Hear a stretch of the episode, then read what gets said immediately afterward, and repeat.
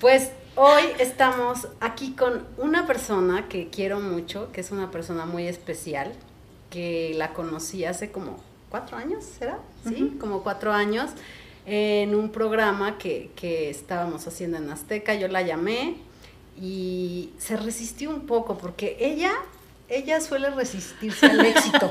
Por eso está sentada hoy aquí. Cancelada y anulada ese pensamiento. Porque es una mujer muy talentosa, con grandes cualidades, muy espiritual, pero se me apanica, se me apanica de repente. Entonces hicimos una conexión importante, hicimos una buena amistad y esto se trata de ser nosotros mismos. Entonces, bienvenida. Gracias. Y ¿cómo es que te metes a, todo, a todos estos temas espirituales? Porque además ya eres coach, estudiaste cábala y tienes como un montón de estudios. Gracias, pues mira, la verdad es que de entrada muy emocionada de estar en este espacio contigo, que me parece maravilloso que, que te estés atreviendo a mostrarle al público esto que nosotros que somos tus amigos hemos tenido el, el gusto de poderlo experimentar y vivir que es eh, tener de tu magia, de tu conocimiento, también una mujer muy espiritual, con mucho aprendizaje. Yo entré en este camino porque soy una apasionada del desarrollo humano, entonces desde hace más de 12 años eh, empecé de una manera más formal con pues, la lectura de los libros de autoayuda, eh, un cursito y un taller por aquí de repente la vida me dio como varias revolcadas muy, muy intensas, muy, muy fuertes. Y en esta búsqueda de, sanar en un nivel mental, físico y emocional, seguí eh, estudiando, leyendo, este, muy ávida, buscando como soluciones a lo que yo estaba atravesando. Sin darme cuenta pasó el tiempo, como nos pasa casi todos, ¿verdad? No nos damos cuenta de que pasa el tiempo y de repente ya llevaba como muchos años estudiando y con muchas certificaciones, ¿no? De que, oye, te invito a una certificación de ángeles, de teta healing, de biodescodificación, ¿no? Te metió la vida unas revolcadas. Yo o sea, dije, no me va a tocar esos temas. Dije, no me los va a tocar, ya me voy directo a la pandemia. Ajá, o sea, ¿cuál es el... Digo, todos tenemos como muchas transformaciones que nos van llevando a diferentes puntos de la vida, pero siempre hay un parteaguas, hay una cosa ahí que una crisis, una decepción, una muerte, un duelo, o sea, o muchas juntas. ¿Qué hace? ¿Cuál es un, un parteaguas en tu vida que hace que tú llegues a este camino? Estaba yo ahí cenando con él, primera cita, ya sabes, todo romántico. teléfono, ay, discúlpame, es mi mamá. Y yo por querer quedar bien a mi mamá nunca le contestaba, nunca, que te diga. Nunca los peleé en esos 20 años, pero como yo quería quedar de mustia con el hombre, así de que me vea niña bien de mi casa, ay, es mi mamá, déjale contesto. Me voy a salir a hablar con ella. Aparte, me voy a salir a hablar con ella, o sea, ni siquiera me quedé en la mesa del restaurante. ¿Qué pasó, mamá? Pero yo en mustia, así de hipócrita, señora, porque yo a mi pobre madre ni la pelaba. Así de, ¿qué pasó, mamá? Mi mamá, yo creo que quién sabe a qué santos encomendó en ese momento. Me dice, ¿estás ocupada? Yo, o sea, obvio, yo famosa, empoderada, obvio estoy ocupada, pero tú dime, mamá, ¿está bien? ¿Qué pasó? Hija, este, fíjate que no quiero dejar pasar más tiempo, perdóname por darte esta noticia por teléfono, pero creo que es importante que lo sepas desde ya. Eh, acaban de diagnosticar a tu papá con cáncer. Y yo, igual que aquí, separó mi mundo. muy fuerte. Y le dije, no te preocupes, todo está bien, no pasa nada. Estoy ocupada, luego te hablo. Colgué, regresé a la cena. El hombre me dice, ¿qué pasó? Eh, siempre he sido muy desastrosa, que no me importa nada, que todo me causaba risa, siempre yo empoderada de decir yo puedo, yo me voy de mi casa porque yo voy a lograr. Entonces en ese momento como que todo eso estaba haciendo cortocircuito en mi mente, o sea, como de a ver qué está pasando, ¿no? Entonces el hombre me ve en esa confusión, me toma de la mano y me dice, no sé qué te está pasando, pero vas a poder contar conmigo siempre. y que le creo. Mensa de mí, señora, señor, que nos está viendo. Gente joven, véanse en mi espejo. Que le creo, mana. Ay, no. Mi padre, maravilloso. Él vivió un proceso súper tranquilo. Él tenía según un diagnóstico, pero mi papá vivía como si no pasara nada. Entonces yo como que en mi mente era de, pues no tiene nada. ¿no? O sea, mi mamá, ya fuimos al doctor, ya le inyectaron no sé qué, ya le hicieron no sé cuál, y mi papá se iba a los tacos, y mi mamá se iba con el súper, y se iba todo, y yo decía, pues entonces mi papá no tiene nada, mi papá está bien, ¿no? O sea, entonces yo nunca asocié que hubiera un problema, aparentemente. ¿Dónde empiezo yo a sacar de manera inconsciente todo ese dolor, esa frustración, ese ese rollo en mi cabeza que no entendía, que era vivir con alguien de la familia con un diagnóstico, lo proyecté en la pareja. Y entonces me involucro en una relación súper tóxica, violenta, donde de alguna manera empiezas ese proceso de cuando yo ya había pisado, te digo, lo de la metafísica y al meterme tan de lleno en lo del secreto, empiezo a meterme en otras cosas que me iban llevando a este crecimiento espiritual. Viene el primer trancazo con, la noticia de algo de mi papá y en lugar de manejarlo de una manera correcta, apoyándome en ese conocimiento, suelto el conocimiento. Lo solté. Y en lugar de agarrarme de Dios, en lugar de agarrarme de, lo que había yo practicado... ¿Te enojaste con la vida? O Pues empezó un proceso de, trabajo que es el, que ahora que ya estamos en este, pues ya ahora en este tiempo que ya tenemos más claro que cuando vienen ese tipo de pruebas, son avisos de que tiene uno que trabajar las relaciones con el padre, con la madre, contigo, con tu infancia, con tu niño interior. Pero en ese momento yo no lo tenía claro. Entonces yo en lugar de apoyarme en eso que hubieran sido las grandes herramientas, me agarré de una persona.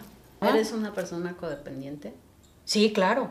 Sí, sí, sí, sí. O sea, sí les conté, ¿verdad? Que cuando empezaba la carrera estaba yo como muy perdida en la fiesta. Sí, sí, yo creo que toda mi vida he manejado este, una, una codependencia y no lo tenía yo tan claro porque he ido como saltando, ¿no? O sea, en algún momento fue el alcohol, en algún momento fue la fiesta, en algún momento fue eh, vomitar, en algún otro momento fue comer en exceso, en algún otro momento fue la pareja violenta, en algún otro momento fue obsesionarme con, algo, ¿no? ¿Qué juega la carrera, la televisión, el ego en todo esto? Mm, pues yo creo que nada, es algo que siempre he mantenido como muy al margen, es como, como mi nichito de oro o mi espacio seguro. O sea, como cualquiera de las dos cosas, eh, es algo en lo que yo sí me concentré desde muy joven, porque como les digo que vengo de una, de una familia muy pobre, para mí fue muy maravilloso descubrir que a través de ese espacio yo conseguía algo que nunca tuve, que fue el dinero. Y conseguirlo de una manera legal, decente, donde era yo respetada, valorada, apreciada eh, lo cuidé mucho. Me tomó muchos años entender que eso tenía que venir de mí y no de afuera, pero dentro de la ignorancia logré mantener a salvo ese espacio. Entonces nunca ha formado como parte de mi historia, siempre ha estado como al margen, bien cuidado y bien salvaguardado. Gracias a eso, señora, sigo trabajando, porque si no, quién sabe cómo hubiera acabado la carrera. El caso es que cuando yo salgo de esta relación y empiezo a vivir de cerca el proceso con mi papá, es cuando decido, entré en una depresión muy fuerte, muy, muy fuerte. Fue, fue un proceso muy duro. Fue el diagnóstico de mi papá. Fue entrar a una relación tóxica. Y cuando yo estaba decidiendo terminar esa relación tóxica, eh, se meten a la casa donde yo iba a comprar esa casa que les platiqué hace ratito resulta que pues sí les dije que egoísta y que me gusta hacer como que los pecados capitales, pues bueno, mire, también bien agarrada. Entonces no le quería yo dar los impuestos al banco. O sea, quiere uno que le vaya bien en la vida, pero uno hace trampas. Y cuando uno hace trampas, pues no funciona lo que uno está trabajando del otro lado en lo espiritual. No hay congruencia. No hay congruencia. Entonces yo le quise hacer trampa porque estaba yo muy enojada con que nos quitaran tanto dinero de los impuestos. Entonces dije, le voy a hacer trampa al banco y no voy a dar todo el dinero y voy a empezar a ahorrar como en antaño. Dije, voy a empezar a guardar abajo del colchón de lo que yo iba ganando. Entonces, una parte iba al colchón y otra parte iba al banco. Pues, ¿qué le digo?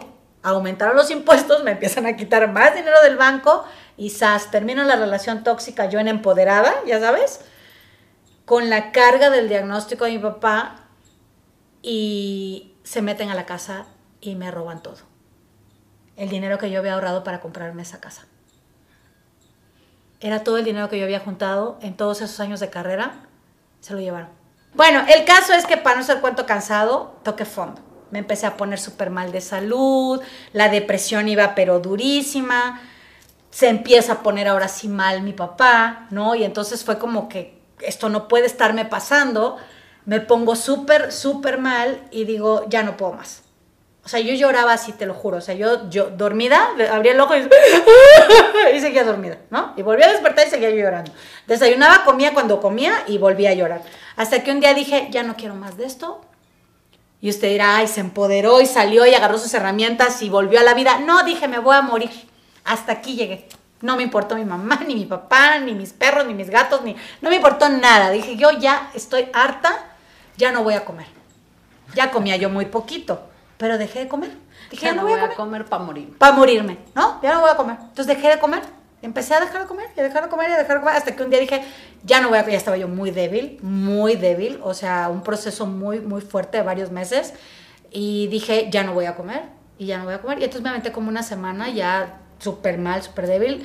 Entonces me gana la debilidad y antes de que me estaba yo quedando dormida, hablé con Dios, porque sí seguía yo siendo muy creyente dije, a ver Dios, ya estuvo. Ya no puedo más.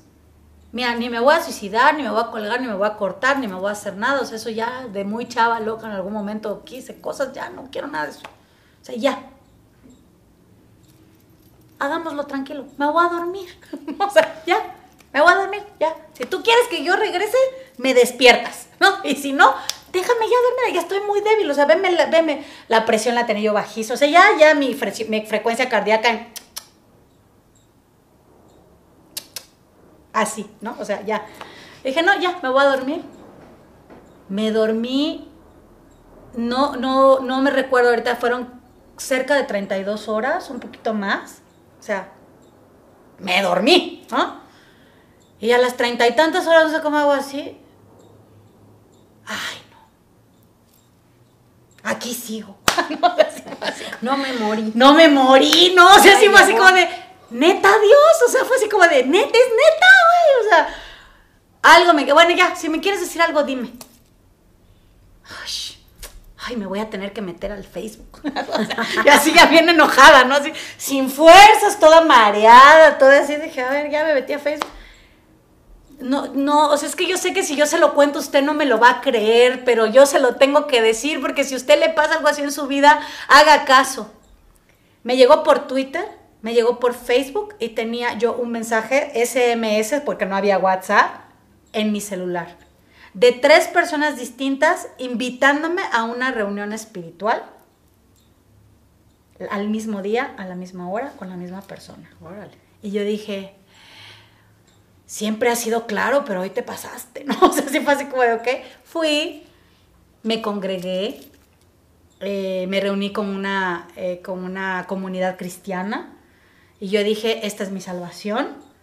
Encontré refugio, encontré remanso, encontré apoyo.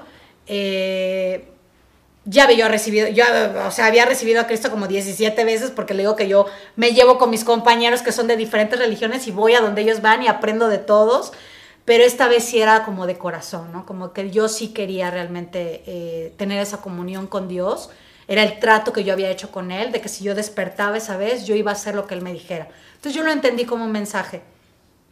Eh, muere mi papá, mientras yo estoy teniendo este acompañamiento eh, pues religioso, porque no hay otra manera de, llamarlo, con esta, esta comunidad. Y de repente vuelvo a sentir este ruido en mi mente de, hay cosas que no me cuadran de estar eh, aquí, porque yo seguía teniendo estas visiones, este saber del futuro, el saber cuándo se iba a ir mi papá, ¿no? el saber todo eso que fue muy duro para mí saberlo.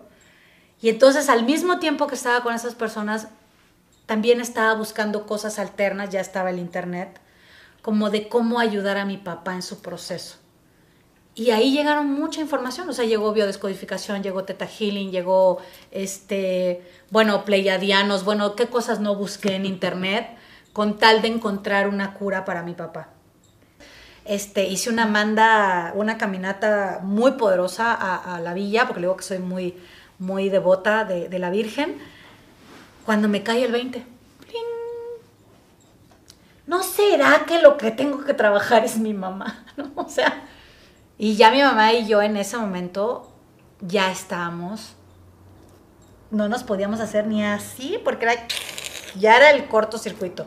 Las dos súper enfermas, este, mal de salud eh, física, mental y emocional, ya no nos aguantábamos, no nos soportábamos, era así como de yo bien preocupada de que ella no se me fuera a morir, ¿no? O sea, era así como de no te mueras como mi papá, no tener reconocida la huella de abandono, ¿no? No tenerla reconocida, no vista de, que cuando alguien se muere, si, si no lo reconoces, ¿sabes que te puede generar una huella de abandono?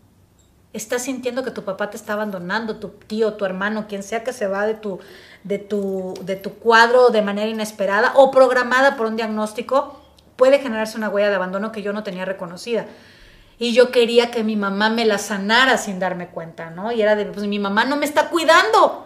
Ahorita que yo estoy tan triste y tan enferma y tan todo, mi mamá no me cuida. O sea, sí me cuidaba de que me hacía la sopita, pobrecita, me tomaba la presión, comencé a tener ataques de pánico, de ansiedad, regresó la depresión, alergia, somatización, de todo tipo, me vino el climaterio. Bueno, una cosa terrible. Comienzo a dejar de comer, ahora ya no porque yo quisiera, sino por las alergias y las complicaciones. Y yo dije, aquí está el karma. Pero eso es la vida. En esta vida hermosa, ¿no? la vida no es de eso sanación completa, ni todo está por supuesto.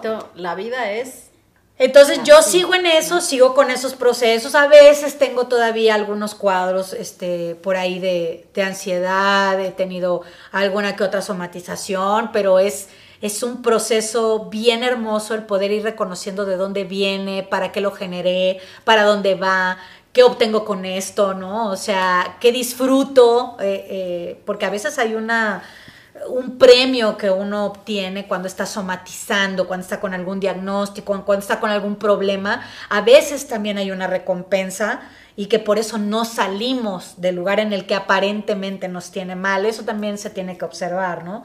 Pero lo único que puedo decirte es que ahorita me siento plena, me siento estable, me siento feliz, me siento muy agradecida con la vida, con Dios.